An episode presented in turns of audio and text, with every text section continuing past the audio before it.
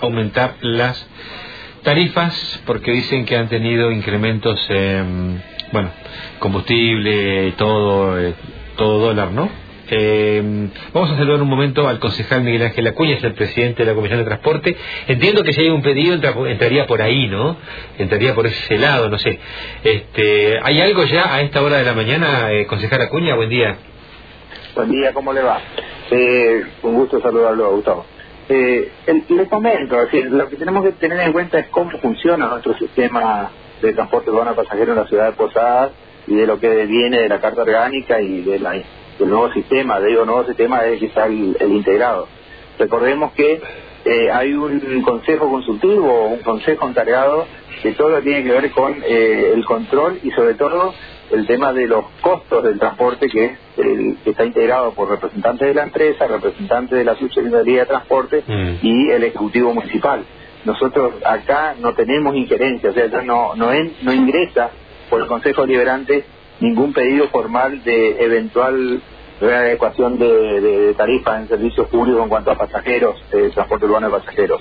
O sea, no entra por el Consejo Deliberante. Sí conocemos, sí estamos al tanto, sí nos comentan, pero la formalidad es por el Ejecutivo y no por acá. Bien, eh, ustedes no tienen ni voz ni voto, digamos, en esto. Exactamente, y esto es lo que siempre venimos diciendo, porque la Carta Orgánica, artículo 91, establece que el órgano encargado de controlar los servicios públicos, y el transporte urbano es un servicio público por excelencia, este, es eh, desde este lado, por decirlo de alguna manera, el Ejecutivo Municipal. Claro, son ustedes los que tienen que estar ahí, digamos, este, con todos eh, estos Antes, ¿Eh? usted es un hombre vivido y sabe de lo que estoy hablando, antes todo pasaba por el Consejo Liberante. Desde la sanción de la Carta Orgánica, desde la creación del servicio integrado y, y este, la 1600 que tanto se habla y demás, puntualmente a partir de esa época estamos hablando de 2002, 2003, 2004, 2005 concretamente cuando empieza a funcionar el sistema, eh, por carta orgánica el Consejo Deliberante no tiene injerencia en la formulación de precios, en el control, en el control de frecuencia, en la adjudicación de frecuencia. Eso quedó todo en manos del Ejecutivo Municipal y este órgano consultivo. Mm. Igual, este, de alguna forma usted se la ve venir, ¿no? Eh, usted que conoce bien el, no, de hecho, conoce bien el paño, digamos.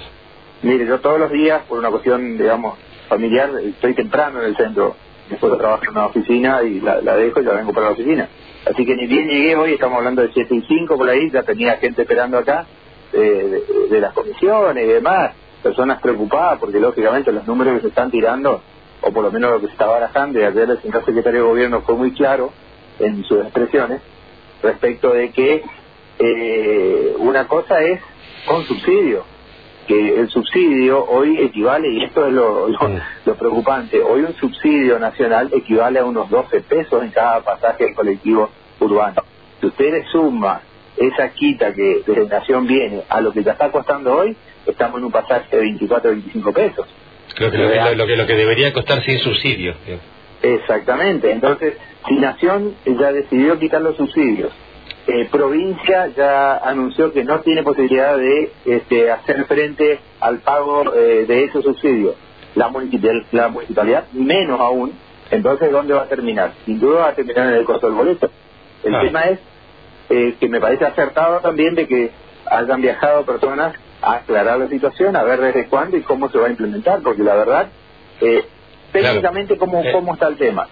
Nosotros tenemos un decreto firmado eh, en 1748 por el señor intendente donde ya se otorgaron los incrementos para el, para el año 2018. Sí. En teoría, eh, cualquier readecuación de precios estaría estaríamos hablando a partir de diciembre la famosa sí, la, pública, y todo eso. Sí. sí. Pero ¿qué pasa? Ya usted cuando empezaba eh, su ejecución para, para comenzar esta nota, usted dijo algo muy cierto.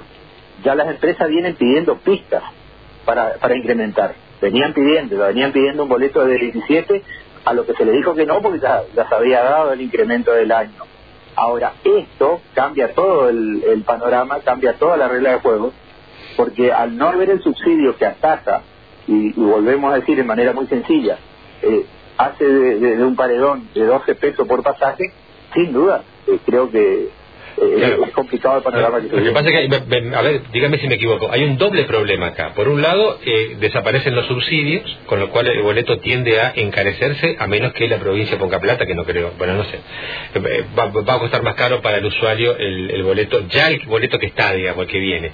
Y encima hay otra situación eh, si bien la audiencia pública es en, enero, en Navidad, Año Nuevo, no sé, para que no vaya nadie, no importa, el tema es que aumentó el combustible de una forma brutal, aumentaron los insumos de una forma brutal por el dólar y esta gente, que también es cierto, tiene mayores costos, entonces están presionando porque haya un nuevo precio antes de fin de año. Si usted suma, si usted suma ambos componentes es un cóctel bastante pesado. ¿no? Y es complicado y lógicamente si usted agrega esto el otro componente que es que los salarios siguen muy bajos y no suben en la misma progresión y sin duda eh, el, el grueso de la de la de la por lo menos de, la gente que se mueve en, la ciudad de Posadas se mueve en colectivo. O sea el, grueso de, los que están y se van a trabajar en colectivo. o sea y, y, esto va a traer un, un impacto. O sea tratemos de ser optimistas, pero es una situación complicada hasta para ser optimista, digámoslo de esta manera, ¿no? Concejal Acuña, eh, hoy en día con todo el sistema boleto estudiantil y gratuito, todo el sistema de la SUBE, todo el sistema del SIN, como usted dijo, ¿existen más posibilidades de saber cuántos eh, pasajeros son acarreados diariamente, semanalmente y mensualmente? ¿Por qué esos datos no se conocen o sí se conocen y no se difunden? Bueno, ese tema es un tema que nunca logramos desde ningún, eh, digamos, espacio lograr tener una claridad. Fui siempre uno de los que presentó todo tipo de pedidos en ese sentido. Pero eso chocamos con la pared de que hay un órgano consultivo que es el que se encarga. Pero acá hay un detalle y, creo que es bueno. Eh, de acuerdo a la normativa vigente, debería, ya deberíamos estar eh, presenciando o por lo menos notando en las unidades de transporte urbano de pasajeros la instalación del sistema eh, de SUBE nacional. Se viene el sube, la SUBE nacional, lo que haría desaparecer en un tiempo no muy lejano la SUBE local. Esa SUBE nacional eh, va a permitir, sin dudas, eh, tener la posibilidad concreta de tener un mayor y mejor control sobre estos, estos números que hoy no tenemos. convengamos que toda ciudad que supere los 200.000 habitantes ya tiene que tener instalado en sus unidades la SUBE nacional. La SUBE nacional va a traer un montón de beneficios. ¿Cuál, ¿Cuáles son, por ejemplo? Que ya no va a haber que hacer la cola para sacar la SUBE si usted pierde o si usted tiene que adquirir como ahora, va a poder comprar en cualquier kiosco. Esa SUBE nacional le va a permitir viajar a usted y a todo lo que ustedes quieran con esa, esa única SUBE, es decir, eh, va a ser, se puede utilizar la familia entera, no como ahora que es netamente personal.